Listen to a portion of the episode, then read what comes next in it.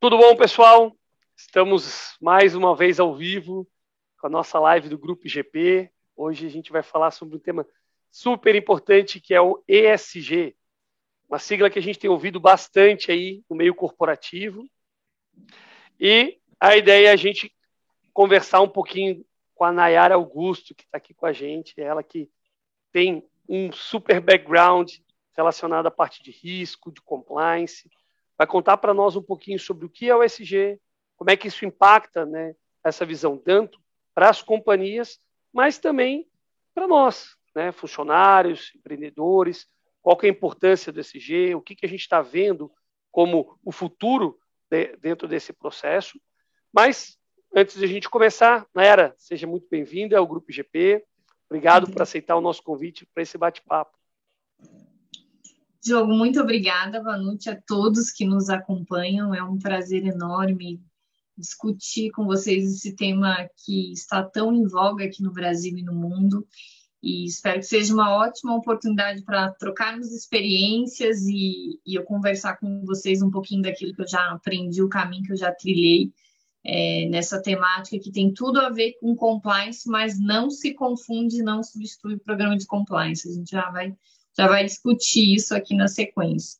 Espero que seja uma noite muito proveitosa e fico à disposição para eventuais dúvidas e esclarecimentos dos nossos participantes. Legal.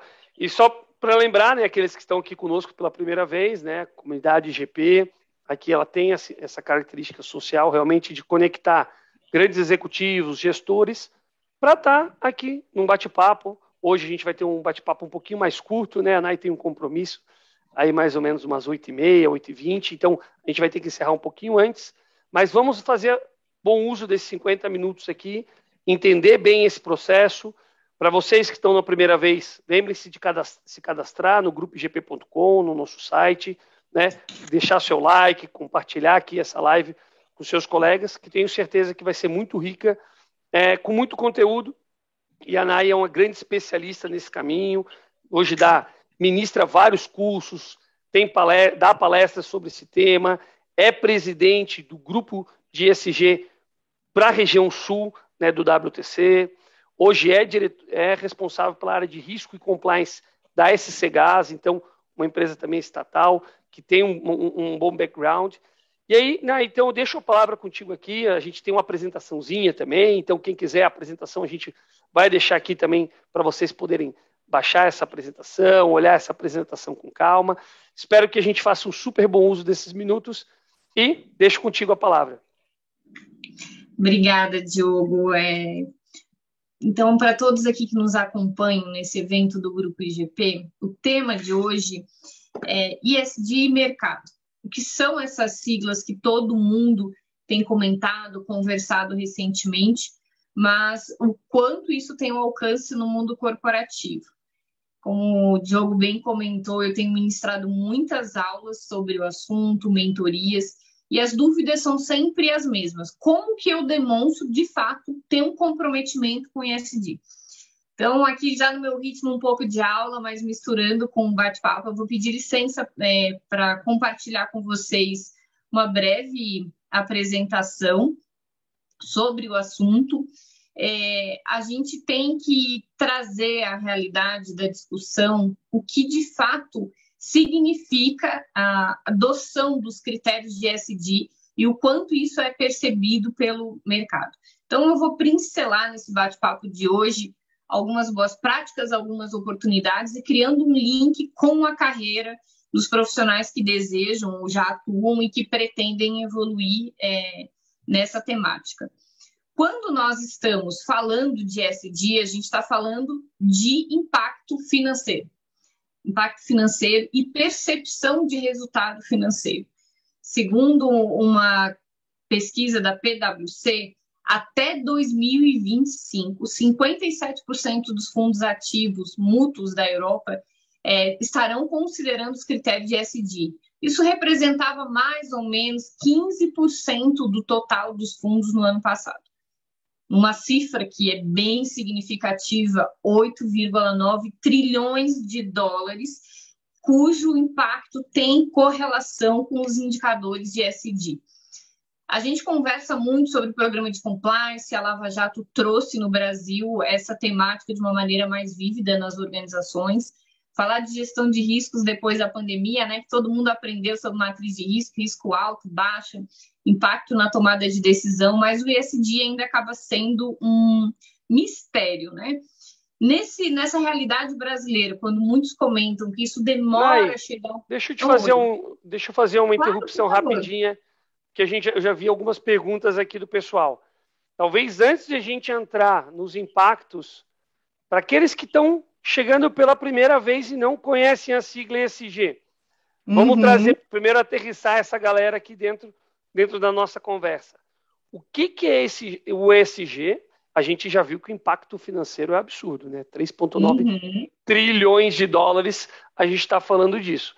O que, que é o ESG nesse primeiro momento para depois a gente falar um pouquinho sobre Brasil e mundo. Então tá. Tu acabasse aí pegando o gancho de uma tática minha nas apresentações. Como é que funciona? É, as organizações e principalmente os executivos, a tomada de decisão ela é influenciada pelo impacto financeiro. Aquela velha frase: sentiu no bolso, a gente se preocupa. Né? Uh, o ESG ele vem de um conjunto de boas práticas, eu vou falar isso logo adiante, que envolve a temática ambiental, social, pessoas e governança de negócios. É, ele tem uma correlação muito forte com o programa de compliance, pode ser associado a um dos pilares do programa de compliance, mas não substitui o programa de conformidade para adequação, cumprimento das políticas internas e exigências de mercado, normas legais. Né? Então, Diogo, assim, como eu estava comentando antes, no Brasil a gente percebe os efeitos dessas exigências, tanto de compliance quanto de SD, para as práticas ambientais, sociais e de governança, com um certo atraso. No mundo todo, a gente já tem conversado sobre isso, os técnicos já têm dedicado atenção a esse tema nos fundos há mais tempo. Aqui no Brasil, só em 2020, dos fundos que nós temos, 2,5 bilhões tem correlação com os indicadores de SD. Para quem não está muito habituado em relação é, a esses monitoramentos financeiros e o que, que isso de fato tem a ver com o meio ambiente, todo mundo fala de proteção da Amazônia, nós conversamos muito sobre a questão da diversidade, cotas, é, inclusive mulheres, né, a presença de mulheres no conselho, a gente cedeu oportunidade, oportunidades para pessoas com deficiência, tudo isso entra numa perspectiva do social. Então, significa que as organizações, as empresas, elas têm cada vez mais responsabilidade de auxiliar na preservação do meio ambiente, do atendimento e de um incentivo, fomento à execução das políticas públicas na área social, sem esquecer de se preocupar com a própria sustentabilidade do negócio. Uma empresa no Brasil no, no, ou no mundo, ela sobrevive baseado na, na necessidade dela trazer lucro, resultado. E ela só tem oportunidade de trazer isso se ela for sustentável na execução do seu planejamento estratégico, na capacidade dela de realizar essa finalidade. Então, a, é, essas empresas, principalmente aquelas de capital aberto, é, elas são obrigadas a produzir e publicar para os seus investidores, para o mercado, relatórios de sustentabilidade.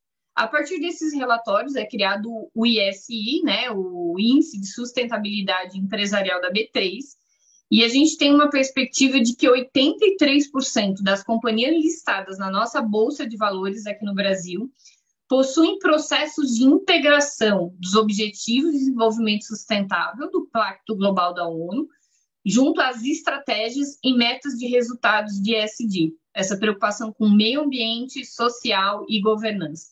Então, a gente já entra num outro patamar, que a gente está falando de compliance, gestão de riscos, objetivos de desenvolvimento sustentável da ONU para a consolidação das, organização, das organizações, para um avanço é, do desenvolvimento dos países de uma maneira mais igualitária possível, e sem esquecer que não é uma perseguição para lucros de qualquer forma, mas sim é, buscando contribuir para a manutenção da sociedade. Então, esses indicadores de ESG, dentro de uma perspectiva meio ambiente, pessoas e estrutura de governança corporativa, eles precisam estar envolvidos em todas as instâncias para que a, a, tomada de decisão ela seja o mais clara possível. O que, que significa, Diogo, e a todos os colegas que estão nos acompanhando nessa noite? Ela precisa ser, de fato, percebida como um fator de influência entre escolher investir ou até mesmo deixar de investir, captar um cliente, se não for coerente com a sua preocupação, com as suas instâncias de responsabilidade quanto à preservação do meio ambiente, as ações sociais planejadas. Então, para o corpo diretivo, os executivos, ali no World Trade Center, a gente fala muito para o corpo executivo, né? Para as pessoas que fazem parte da alta administração, conselheiros, executivos, né? membros de diretoria. São essas pessoas que têm a responsabilidade de dar um tom na organização, de trazer um compromisso para que é, isso seja de fato percebido de cima para baixo. Muitas vezes a gente tem uma, uma contextualização, uma concepção de que é, existe um esforço de quem trabalha no operacional, nos grupos táticos de, de atuação nas organizações, mas esse compromisso não é refletido na tomada de decisão em relação aos investimentos, ao planejamento estratégico e à definição das métricas de evolução. Então, para a gente conseguir criar mecanismos para a empresa ter uma preocupação de fato relevante com ESG, nós precisamos, é aquilo que eu falo nas aulas, né? O PowerPoint é muito bonito, a campanha de marketing é muito bonita quando fala de ESG, quando fala de compliance, mas o Excel, ou seja, a planilha, os números do que isso de fato significa de resultado de impacto financeiro ou até mesmo de impacto social na comunidade, né, na cidade, no local onde essa organização está inserida, não é relevante e muitas vezes não é nem palpável. A gente não consegue nem provar a existência de ações concretas. Então, é, com, como que eu consigo trazer essa perspectiva para os profissionais que já atuam, para aqueles profissionais que têm o desafio de desenvolver mecanismos e boas práticas dentro da organização, mas de principalmente convencer o mercado, convencer a clientela de que existe um compromisso real e efetivo.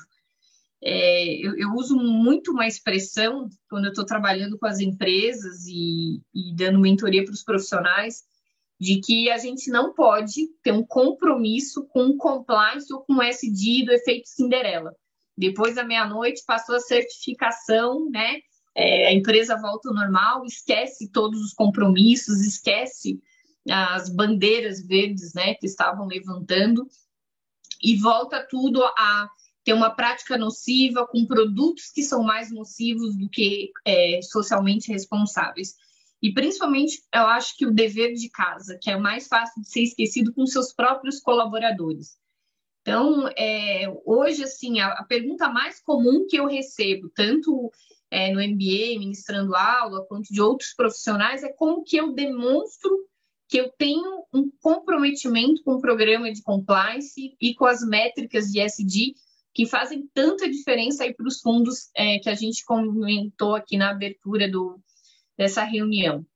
Na verdade, muitas empresas já associam programas de SD e de qualquer porte, não é, não é um programa para multinacional, não é um programa para empresas que têm um capital aberto. Que é um exemplo bem simples e fácil de colocar em prática e de evidenciar é, aquela coleta seletiva de resíduos no ambiente organizacional destinar o papel para as lixeiras de papel, plástico para a lixeira adequada, é, aquilo que aqueles resíduos que são recicláveis, né, fazer acordos com cooperativas, fazer a destinação correta dos dejetos, é, utilização de placas solares para energia limpa, e aí eu puxo aqui um pouco da farinha para o setor que eu estou atuando de uma maneira mais significativa, né?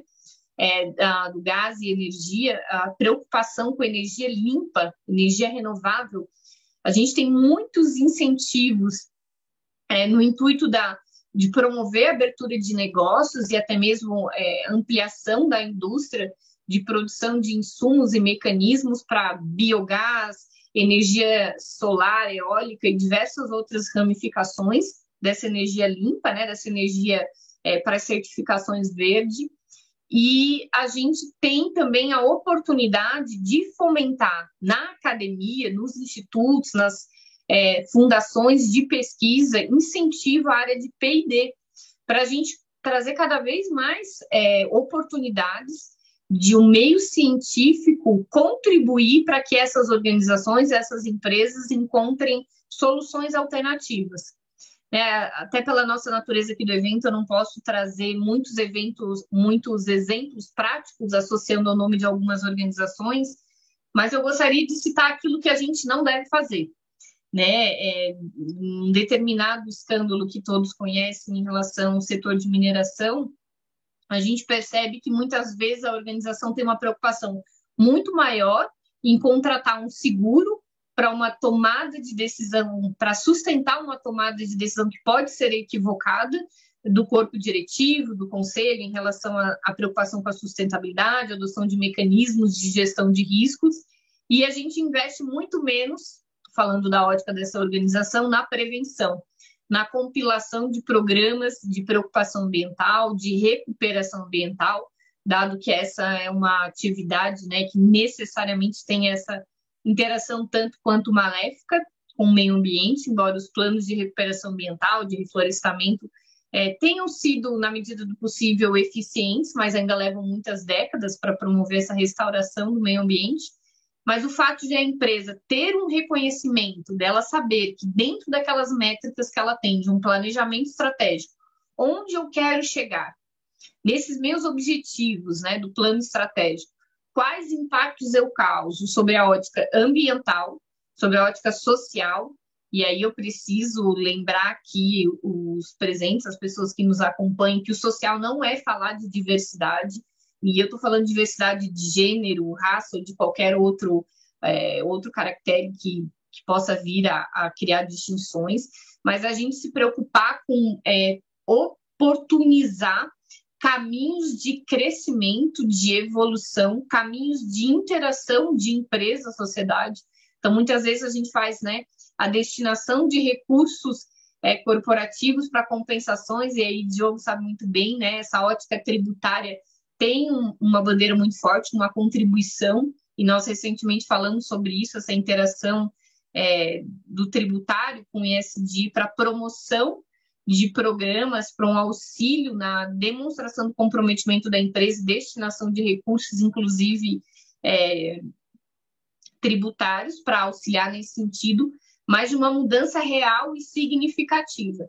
E aí eu trago de novo um, um exemplo, que eu não, infelizmente não posso citar nomes, mas de organizações que estão inseridos em alguma, as, algumas regiões de semiárido do país, ou as é, regiões que têm um IDH muito baixo, um índice de desenvolvimento humano mais baixo do que o restante do Brasil, e aí promovem melhorias nas escolas, é, instruem as mulheres da comunidade, as pessoas de maior idade, né, a receber conhecimento em tecnologia, em cursos profissionalizantes, em auxiliar no fomento de atividades econômicas que possam trazer oportunidades novas para esse local, pavimentação de ruas, melhorias né, de praças, é, ambientes comuns. Isso é de fato demonstrar que a empresa tem um compromisso da porta para fora, né, daquilo que sai da organização e não só compromissos que muitas vezes aparecem no relatório de sustentabilidade, estão exibidos no site. Ou você entra, às vezes eu entro em umas empresas que eu acho muito bonito. No hall de entrada, né, tem missão, visão, valores, é, os documentos cada vez com um, um design mais atrativo, é, dizendo que existe um compromisso, mas o cliente nem sabe.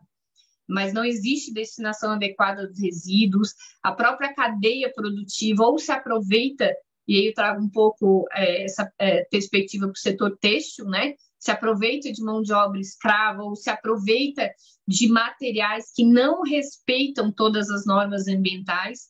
E aí até é, gostaria de contribuir, eu estou ingressando no grupo de trabalho da BNT, que está discutindo a nova norma técnica que vai regulamentar esses indicadores de ESG no Brasil. E a gente tem um setor da indústria muito preocupado para que essa norma técnica ela seja produzida com cautela, com ponderação, para não trazer exigências que as indústrias, que as empresas não têm condições de contribuir, e ao mesmo tempo a BNT, né, enquanto essa instituição nacional que tem essa missão de normatizar, tendo pressa em entender que existe cada vez mais cobrança do setor financeiro, existe uma interação cada vez maior da economia com a SD e uma preocupação para colocar isso em prática. E eu destaco alguns pontos de uma agenda de SD que pode ser aplicada em qualquer nível de organização. Primeiro, levantar as boas práticas já existentes. Eu acho que a gente tem que pisar um pouquinho na realidade e não fantasiar com, é, com idealizações, com projetos de restauração ambiental ou de atendimento social ou até mesmo a criação de normativas de governança que levem 5, 10, 15, 20 anos para serem percebidas. Eu tenho que levantar essas boas práticas, desde é, acompanhamento, de utilização de equipamentos de segurança, escolha de insumos, né, é, é, com materiais que respeitem a preservação do meio ambiente.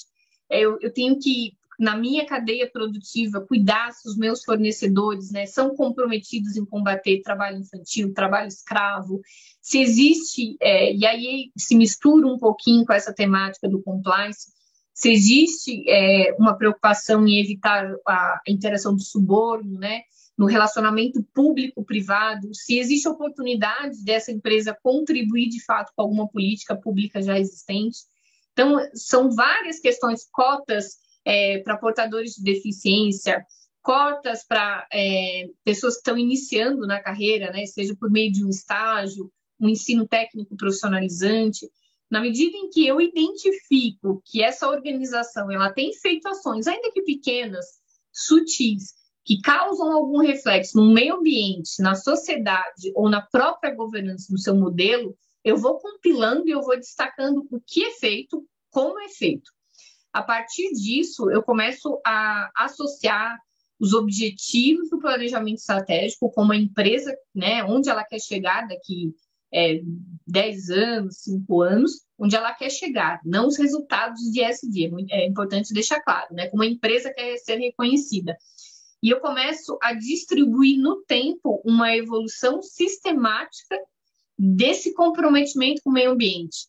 Se hoje a gente faz uma compensação de crédito de carbono com 15 mil unidades de reflorestamento, né, de espécies nativas de uma determinada região, em 2024, nós queremos estar contribuindo com 50 mil unidades. Em 2026, a gente quer contribuir com a interação, por exemplo, eu estou trazendo aqui no meu estado que a gente tem uma preocupação é, com o meio oeste, né? Nós temos muitas comunidades indígenas, algumas com isolamento total. Por que não a gente associar é, a relevância da preservação desse aspecto cultural dessa comunidade indígena para aquilo que é algo que a minha empresa pode contribuir, né? Que a organização a qual eu estou vinculada pode contribuir.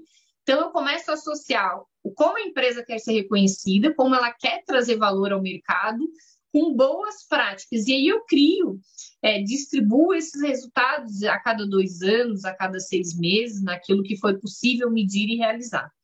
Importante, eu preciso sempre levar em conta o balanço financeiro da empresa, para entender a capacidade de investimento que eu tenho para fazer nessas ações de SD.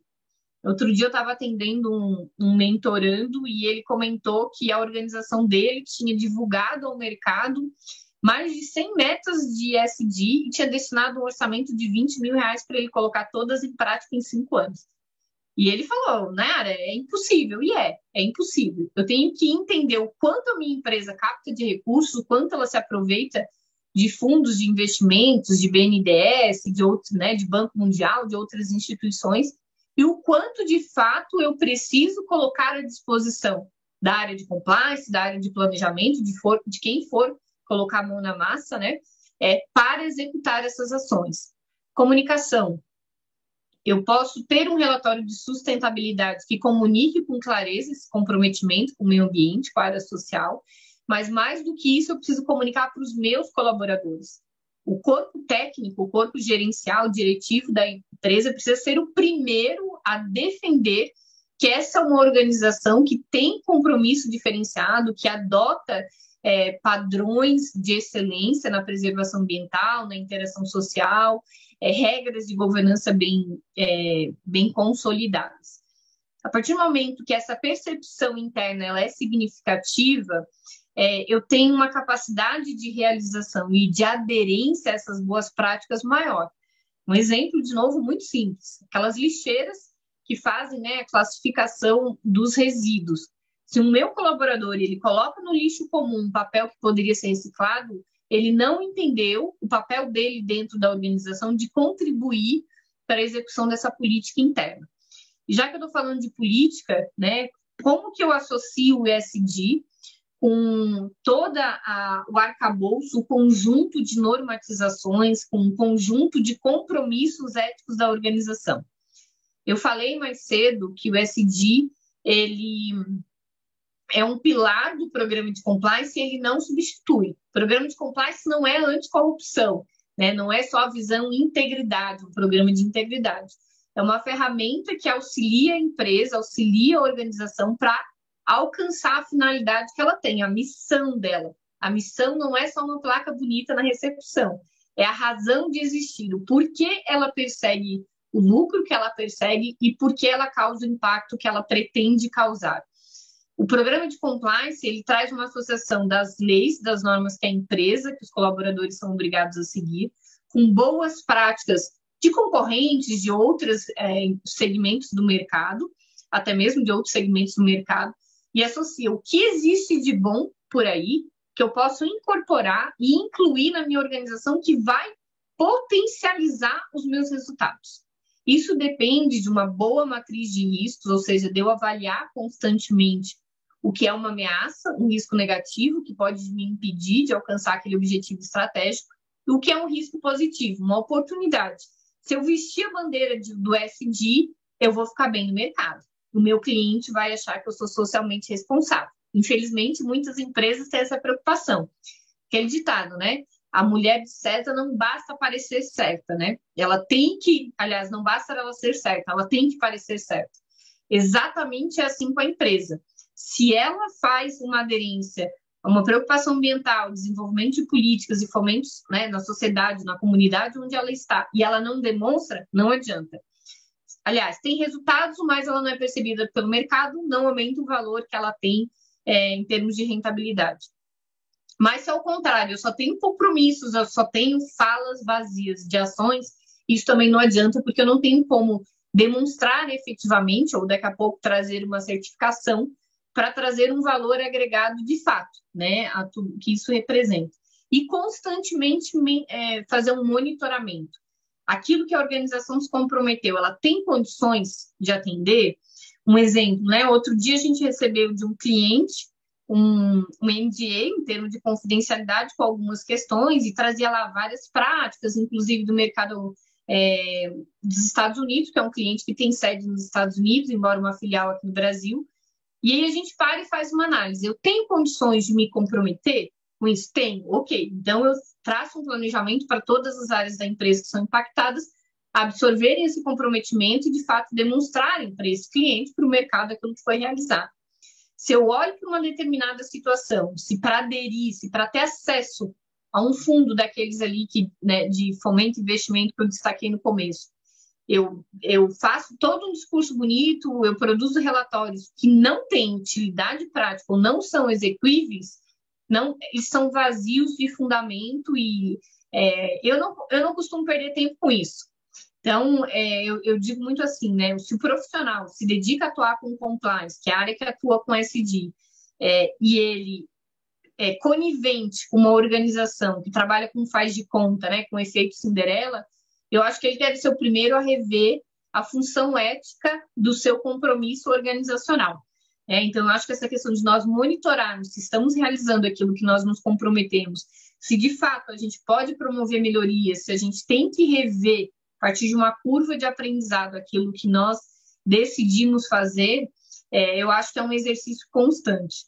Então, o ISD não é maquiagem corporativa, né? O sucesso é, desse comprometimento, que é muito além de um compromisso, compromisso é o papel. Eu brinco, é igual o casamento, né? A gente vai lá, tem uma declaração, né, uma certidão que diz que a gente é, firmou um compromisso público de ser fiel né, na saúde, na doença, na alegria, na tristeza, mas o comprometimento a gente percebe no dia a dia. SD é a mesma coisa. Como é que eu faço para ter um programa de compliance com a bandeira SD de um resultado significativo. O sucesso vai depender do perfil técnico e da capacidade de realização. Hoje, né, eu e o Diogo, a gente tem conversado muito sobre isso. Existe uma procura muito grande no mercado por cursos de capacitação para profissionais que querem atuar com isso, só que eles precisam ter uma gama variada de habilidades. É do profissional do direito? Pode ser. É do profissional da contabilidade? Pode ser. É do engenheiro ambiental? Pode ser. Do engenheiro civil, do administrador. A formação não importa, desde que esse profissional tenha uma gama variada de conhecimentos multidisciplinares, tenha capacidade de interagir, de relacionar, mas principalmente de associar é, tudo aquilo que tem uma perspectiva ambiental com resultados, com atividades, projetos, projetos sociais, a governança corporativa tem que permear todas as instâncias. E aí, por isso que eu trago, né? É, fiz uma lista aqui muito sucinta, até peço desculpas, o L ali ficou fora, as habilidades desse profissional, qual é? Um raciocínio analítico, porque você precisa concentrar uma capacidade muito grande de dados, e extrair desse da, desses dados informações relevantes. Então, muitas vezes você vai ter números, né, esses indexadores aí de carbono. É, eu que atuo ali com gás natural, molécula, capacidade de transporte, são fórmulas gigantescas. Você tem que olhar para isso e dizer qual o impacto que eu traduzo desse acontecimento aqui, desse compromisso ambiental de uma energia limpa, para comunicar para o mercado, para o cliente, para as agências reguladoras, para o Estado, para a sociedade como um todo, né? Então, tem que ter um raciocínio analítico bem desenvolvido, tem que ter um perfil de liderança, porque é alguém que vai gerenciar projetos, vai dirigir projetos, vai captar recursos para os projetos que serão desenvolvidos para a empresa, com papel de delegação de funções, com papel de organização, de técnicas de organização, de melhores práticas para elas serem é, executadas. Mas eu acho que o, a característica mais essencial desse profissional é a capacidade que ele tem de conectar pessoas dentro da organização, conectar-se com pessoas da comunidade onde essa empresa causa algum impacto, onde ela está inserida. Eu acho que tem que ter empatia com a própria capacidade de evolução da empresa, porque muitas vezes existe um compromisso, uma intenção de ir além, mas uma dificuldade de lidar com a frustração, de entender que nem tudo, quando a gente depende do setor regulatório, quando a gente depende deste nicho de investimentos, funciona na velocidade que nós gostaríamos, e entender também que as pessoas, principalmente é, das, das, localidades onde as empresas é, têm esses projetos aplicados, é, elas precisam é, vestir a camisa junto, elas precisam contribuir para que essa realização da empresa faça sentido. E relacionamento. Relacionamento com as autoridades, relacionamento com os stakeholders, relacionamento com é, todo o corpo gerencial, relacionamento.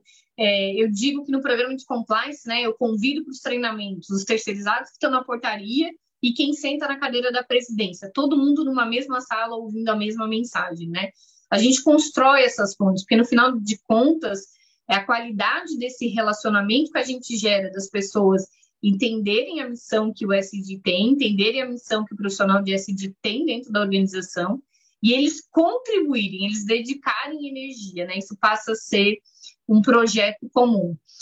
Então, num resumo, né, Diogo, não tão resumido assim, mas uma uh, pincelada da importância do SD, o quanto se relaciona no mercado, como que é possível interagir, né? É, eu acho que a gente pode, pode começar por aqui. Eu estou super à disposição para dúvidas, perguntas e outros esclarecimentos. Mas o recado principal que eu gostaria de deixar para o nosso público hoje, Diogo, e para as pessoas que né, vão acompanhar esse material depois, é a questão da resiliência.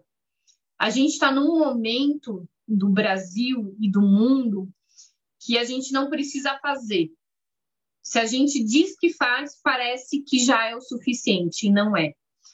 Quando a gente fala de uma preservação ambiental, a gente está falando de algo que é para as futuras gerações.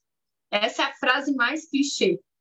Mas o que a gente já está percebendo, e eu falo também pelo setor eu atuo de energia, os recursos naturais são findos. Né? A gente tem uma crise hídrica muito evidente, com muitos contratos emergenciais para as térmicas. A gente tem alguns estados, e aí Curitiba, né, alguns é, racionamento de água. A gente tem uma necessidade e urgente de promover mudanças significativas, e eu acho que o principal, até sete meses atrás eu era secretária de Estado, é fácil a gente falar de política pública quando a gente tem uma visão de todo, né, de uma organização. Mas o papel que a empresa tem como auxiliar do Estado, eu sei que ela faz muito através do seu tributo, mas eu acredito que a força da inovação, da capacidade de realização, da desburocratização que essas empresas têm como vantagem competitiva em contrapartida quando o Estado, o município, a nação só pode fazer aquilo que está previsto em lei, às vezes, por uma lei, fazer sentido leva muito tempo.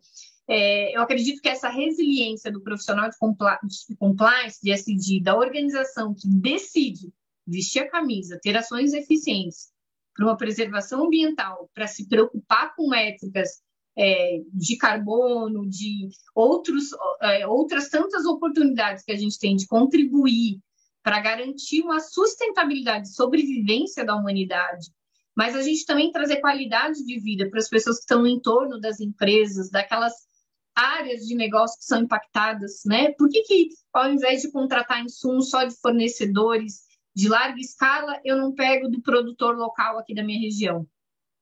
Por que, que eu não faço isso? Né? Por que, que eu não faço uma parceria com o SESI, Senai, é, esse sistema S, para capacitar pessoas que eu quero que venham a prestar serviço para mim.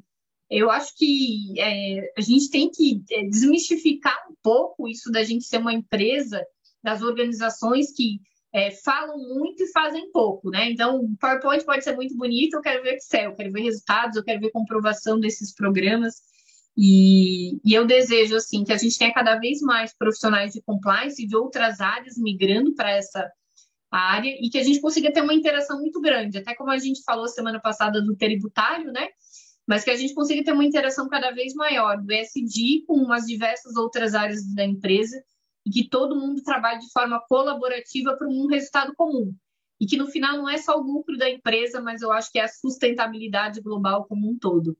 Então, Diogo, muito obrigada pela oportunidade. É, os colegas que tiverem perguntas, enfim, algo que eu puder esclarecer, eu estou super à disposição. Vou trazer aqui um pouquinho, primeiro, né, muito obrigado pela explanação, acho que deixou muito claro para todos nós que estamos ouvindo aqui a importância do SG. Né? Eu acho que uhum. gostei muito da ideia, né? não é PowerPoint, é Excel, né? usando essa analogia, no sentido de é resultado financeiro, a gente precisa entender os impactos, a gente precisa ter métricas, a gente precisa, de fato, ver o que está acontecendo no meio e como que a gente está uhum. impactando, seja o meio ambiente, seja o social, ou seja o processo de governança, que são as três siglinhas, siglas, vamos assim, né, as letrinhas do nosso SG dentro desse processo. E foi muito legal, e eu não fiz algumas anotações aqui, né, se tu me permitir, né, tu falou muito sobre essa questão de impactos, de resultados, né, e, e como que a gente faz esse processo dentro das nossas companhias. E aí, vamos nos colocar como parte desse processo. Acho que isso é muito importante. Né? Nós, como funcionários, como empregados, ou mesmo como donos de companhias, né, de empresas, como é que a gente consegue, de fato, tangibilizar isso, tornar real o ESG? Porque, às vezes, parece que é um, é um processo que está tão longe. Né? A gente vê tão forte lá na Europa, se fala tanto nos Estados Unidos, as empresas de capital aberto hoje é, emitindo relatórios sobre ESG, né, sobre toda essa importância de, desse papel, é, a nova a nova geração, vamos assim dizer, né, levando em consideração isso de uma forma muito forte, o impacto ambiental, o impacto social, até para a tomada de decisão de compra. Né? Então, isso é relevante, a gente não está falando de algo que é só para fins numéricos, para fins de fazer bonito, acho que a gente está falando aqui, inclusive vai servir para tomar as decisões dos nossos consumidores. E aí a minha pergunta é, como é que eu posso dar esse primeiro passo? Se eu sou lá, estou lá dentro do meu setor, né? A gente falou um pouco do fiscal, mas do compliance, do, financeiro, ou mesmo dentro da, da minha área de manufatura. Como é que eu posso dar esse primeiro passo para ser um pouco mais ESG na minha empresa? Diogo, como tudo na vida, é, os detalhes importam. Então a gente começa pelo básico. Primeiro passo: se é uma empresa, uma indústria que ainda trabalha com papel, escolhe papel reciclável. Já cria uma meta. Olha, nós trabalhamos com mil resmas de papel mês. 80% dessas resmas têm que ser de papel reciclável. Ah, nós produzimos 100 quilos de lixo mês. Desses 100 quilos, quanto a gente consegue destinar é, já separados, esses resíduos né, classificados, para cooperativas de reaproveitamento, esses catadores, né? Já cria ali uma dupla missão. Primeiro, um indicador ambiental, de um tratamento adequado de um destino desse resíduo. Segundo, uma interação social porque eu estou permitindo que um nicho né, de atuação é, na reciclagem, muito dessa preservação ambiental depende dos catadores, e a gente não fala sobre isso, né? A gente acha que é uma missão da empresa, mas o trabalho mais significativo e o mais desafiador, né, é, é de quem está ali na ponta nessas cooperativas. Então, a gente fazer contratos, acordo com essas cooperativas para recolherem, para fazerem a, o reaproveitamento adequado. É, e, e, assim, estou começando algo que é muito simples. Toda empresa tem isso, toda empresa, de uma forma ou outra, mais ou menos, trabalha com papel. Outro, outro fator de indicação. Ah, temos carros corporativos. Quantos? 100 carros corporativos, 5 carros corporativos. É, quantos quilômetros esses carros fazem por mês? Qual é o combustível? eu vou puxar uma farinha para o meu setor, né? É gás, é gás natural? Não é, é, o quanto eu produzo de carbono com isso. Se a gente tem uma meta de, ó, é, ao invés de a gente fazer mil quilômetros mês, a gente tem a oportunidade de fazer visitas online, reunião, reuniões online, a gente está colocando um carro a menos na rua, a gente está reduzindo a emissão de carbono. Eu escolhi, ó, de 10 carros, três eu consegui fazer uma conversão para um veículo, para um, um, combustível considerado limpo, mais limpo, né? É, não fóssil. Qualquer medida que a gente faz, ó, possibilidade de implantar as placas solares para um reaproveitamento da energia. São, são tantas mudanças que não mudam nada, não impactam na operação, muitas vezes não impactam é, nos negócios, tem um investimento mínimo razoável, em alguns casos, a energia solar ela ainda tem né, um tempo médio de retorno, mas tem um tempo de retorno. É, então, a gente começa fazendo aquilo, pode começar fazendo por aquilo que não impacta tão severamente no meu negócio, na minha cadeia produtiva. Mas se eu sou uma empresa do setor têxtil, qual é o insumo que eu utilizo? As minhas embalagens. Tem necessidade de eu colocar tanto papel, tanta, é, tanto plástico, né? Sacola de papel, de plástico, de que forma que eu consigo entregar isso para o meu cliente de uma maneira é, mais adequada? Esses tempos eu comprei um produto pela Amazon e chegou, e eu achei o máximo, porque a caixa, se eu olhava, parecia uma caixa de supermercado, eu pensei, Ih, como assim, né? De, um, de uma marca ali, de um produto que não tinha nada a ver com o que eu tinha comprado. E aí tinha um adesivo bem grande dizendo assim: nós reaproveitamos caixas é, de papelão. Legal, e sem querer eles estavam fazendo marketing para um produto de outra marca, de um nicho diferente, mas eles deixaram muito claro: nós temos um compromisso. Por que, que eu vou produzir mais caixas de papelão se eu posso recolher e reaproveitar para entregar aquilo que eu estou colocando no mercado? Então, são ações Também. básicas, estou falando da área ambiental. Mas, por exemplo, na social, na, na né? social tu comentou um pouco, né? E aí entra a nossa um a é... minha área aqui, né, do fiscal, né? Eu já fico toda afoita aqui projetos. de projetos, de destinação de, de, de benefícios, né? Fala um pouco sobre isso, como é que como é que isso funciona assim um pouquinho esse processo, talvez. A gente tem a possibilidade, por exemplo, a gente está numa época agora, boa parte do Brasil está se preocupando em fazer declaração do imposto de renda a gente pode de, é, destinar parte do valor do imposto de renda a alguns fundos, a alguns projetos. Vou dar um exemplo aqui que é fantástico. Eu trabalhei muitos anos no Ministério Público, minha área era outra, mas a gente trabalhava com essa interação dos fundos. É, o Fundo de Apoio à Infância e Adolescência. Boa parte dos projetos que recebem subsídio desse, desse fundo ele é bancado com a destinação daquilo que as pessoas optam no imposto de renda. Uma parte do seu imposto de renda vai para o fundo de apoio à infância e adolescência.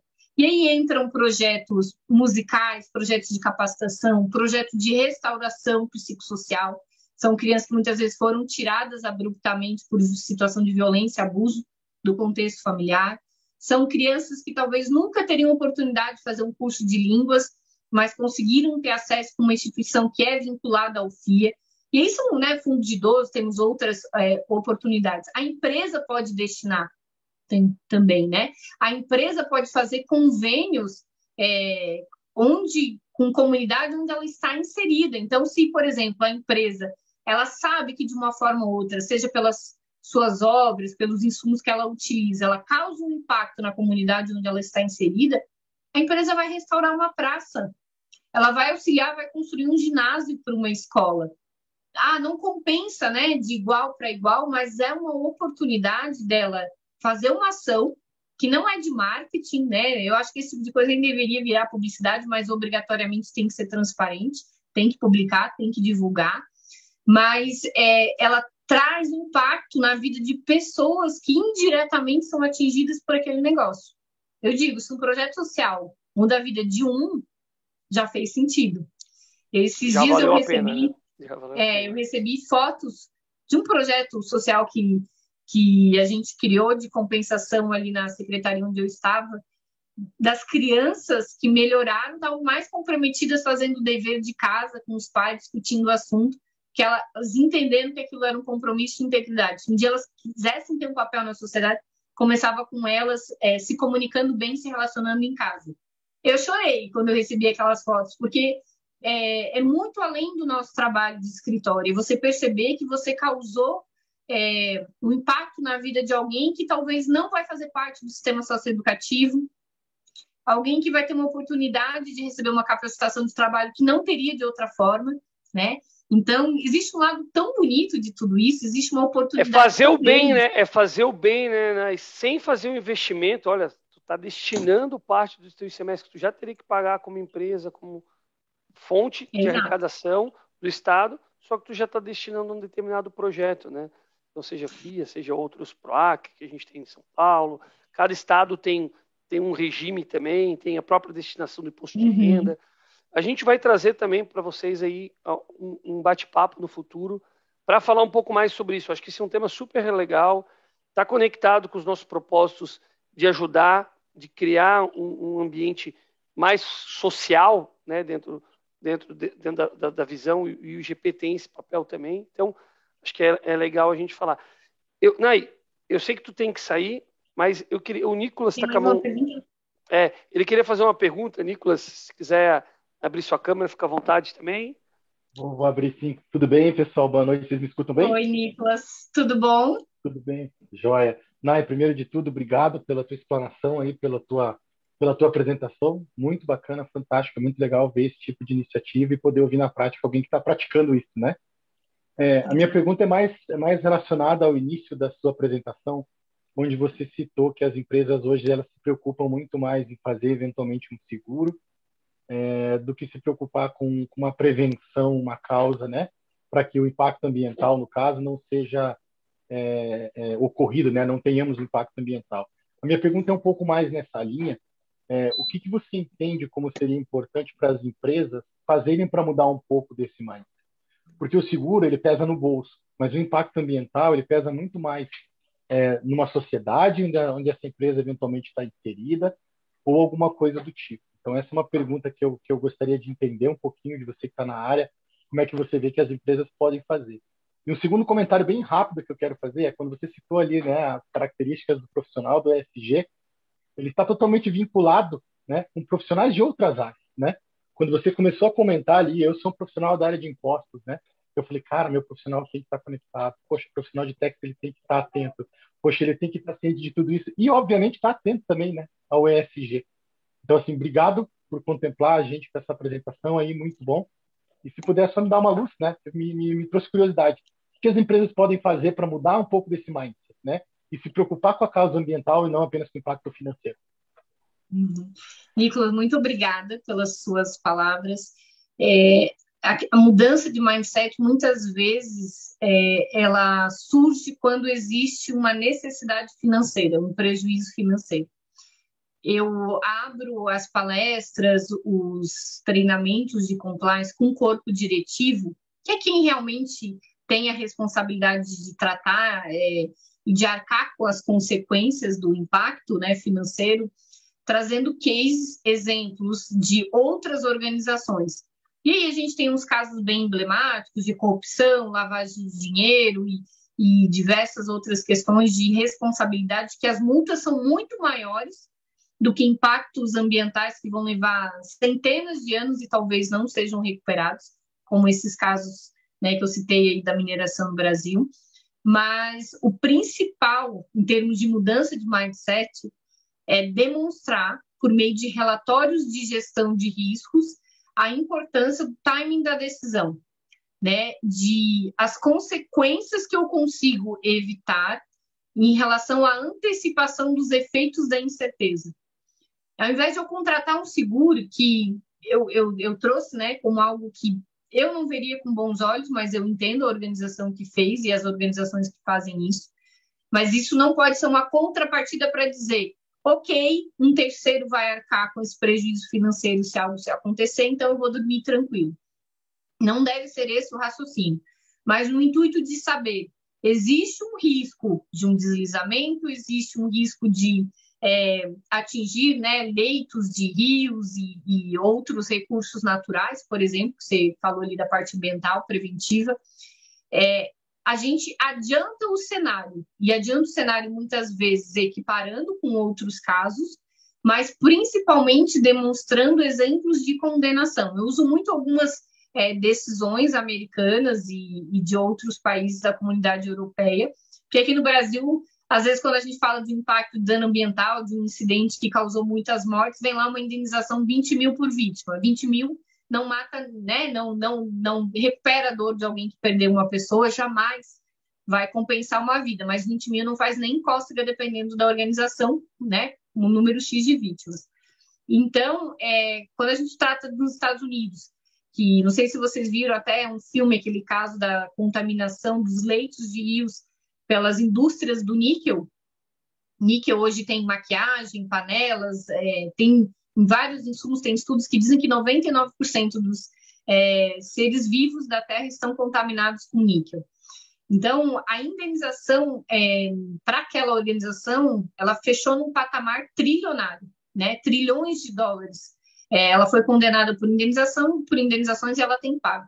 Eu trago isso para uma realidade brasileira, eu preciso associar o impacto financeiro, não tem como. Isso ainda é um fator de decisão muito significativo para os executivos. Mas quando eu trago nas apresentações e nos relatórios de gestão de às vezes eu associo imagens, às vezes eu trago é, exemplos práticos nos treinamentos, eu uso os filhos deles como exemplo, eu uso os avós, os pais, o futuro deles, né? Então eu, eu, eu estudei neurocomportamento, a gente tem que ter táticas de criar é, um impacto pelo susto, né? Um impacto pela é, como é que eu vou dizer assim, mas por uma projeção de a pessoa se ver no lugar de vítima, se ver como um potencial atingido por aquele dano.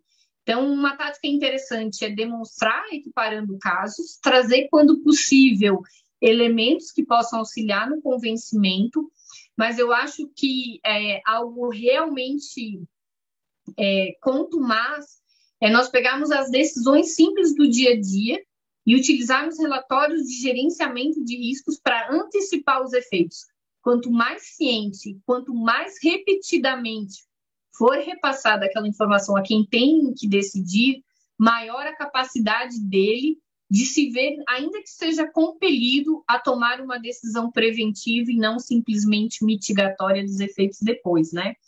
E sobre a questão profissional, é, né, você, Nicolas, atua no tributário, na parte de impostos, tem total interação com o ESG. É, hoje, eu não consigo separar nenhuma área da empresa. Como eu falei, desde a portaria, né, desde quem está lá na recepção, a cadeira da, da presidência, o conselho de administração, todas as posições a gente consegue criar link e correlacionar na matriz de responsabilidade. Então, seja por uma tomada de decisão, seja por um dever de evitar, de ligar e dizer assim, ó, 0800, né? Aconteceu um incidente aqui, 0800. É, existe um risco numa situação. Se cada pessoa tem clareza do seu papel, a gente consegue ter uma boa, uma boa interação. E, é, e é, é interessante isso que tu trouxe, né, Nai? Porque no final do dia, o G ali, né, da governança, ele tem um papel importante exatamente por isso, né? Porque ele vai gerar esse controle de tudo que está acontecendo, esses mapas de risco que são necessários serem feitos, ah, o, o, as métricas que a gente vai definir como, como prioridade, né, os impactos que isso pode gerar, e automaticamente, com isso, a empresa consegue ter uma, uma mensuração de como está andando também, né? Porque uhum. não adianta nada ela colocar ali um monte de objetivo e a gente não conseguir medir se de fato ela está conseguindo melhorar o seu processo é, de ESG, né? E, e, seja social ou ambiental, que a gente conversou bastante aqui, mas também não esquecendo do, do pilar do compliance, né? De governança, né? Então acho que é, é, é super válido, super válido, legal. Ai, eu sei que tu tem um compromisso agora, então é, hoje a gente fez um pouquinho mais curto. Né? a gente está ansioso e queria fazer mais perguntas, porque o tema está super em voga, é um tema importante, é um tema que a gente vê, assim, principalmente né, quem está crescendo na carreira, quem quer se desenvolver na carreira pessoal. Esse tema, é, eu, brinco, Canai, é, é a bola da vez, galera. Uhum. É um tema que está sendo discutido na mesa de todas as autogestões, de todas as grandes empresas. As pessoas que têm conhecimento de SG, que estão entrando nesse, dentro desse mundo de compliance, de entender os processos, entender o meio ambiental, os impactos que isso gera, né? O teu produto, o teu processo ao meio, né? Quando eu digo meio, a nossa sociedade como um todo, isso é um diferencial gigante. Então, Nai, muito obrigado. Deixo para ti colocar as últimas palavras aí para o pessoal do, do grupo IGP. Fique à vontade. Diogo, mais uma vez, muito obrigada pelo convite. Foi um prazer estar com vocês hoje.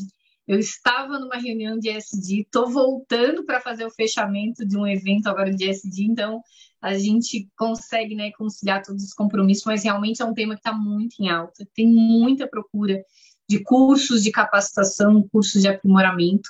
Eu fico super à disposição aqueles que quiserem entrar em contato depois é, né, é, seja pelo grupo IGP, pelo Diogo, naquilo que eu puder esclarecer de dúvidas que não teve, não tive tempo hábil agora, estou mais do que à disposição. Diogo e todos aqueles que nos, nos acompanham hoje, é, se eu puder deixar um recado final, eu acho que é de viver o comprometimento com isso, né? Tudo aquilo que a gente coloca energia, a gente tem condições de realizar e de perceber a transformação. Então, se não é um compromisso, um compromisso simplesmente da boca para fora, eu acho que tem muitas é, condições e oportunidades do mercado lucrar ainda mais e de a gente causar mudanças, né, transformação social. O compliance ele é um meio de transformação social, muito mais do que garantir a sustentabilidade do negócio. Então, fica o meu abraço a todos, sucesso e muito obrigada mais uma vez, Diogo, pelo convite. Adorei estar com vocês e contem comigo. Legal. Nós que agradecemos a sua participação e tenho certeza que a porta está aberta para a gente fazer mais um bate-papo, porque acho que tem muito tema aqui ainda para a gente discutir dentro de compliance, dentro de SG, né, e outras frentes que a gente sabe. De novo, obrigado pelo seu tempo. Pessoal, é, espero que a gente possa se ver nas próximas lives aí. Estamos retomando com tudo, tá bom? Um grande abraço e até a próxima reunião do Grupo IGP. Até mais. Tchau, tchau.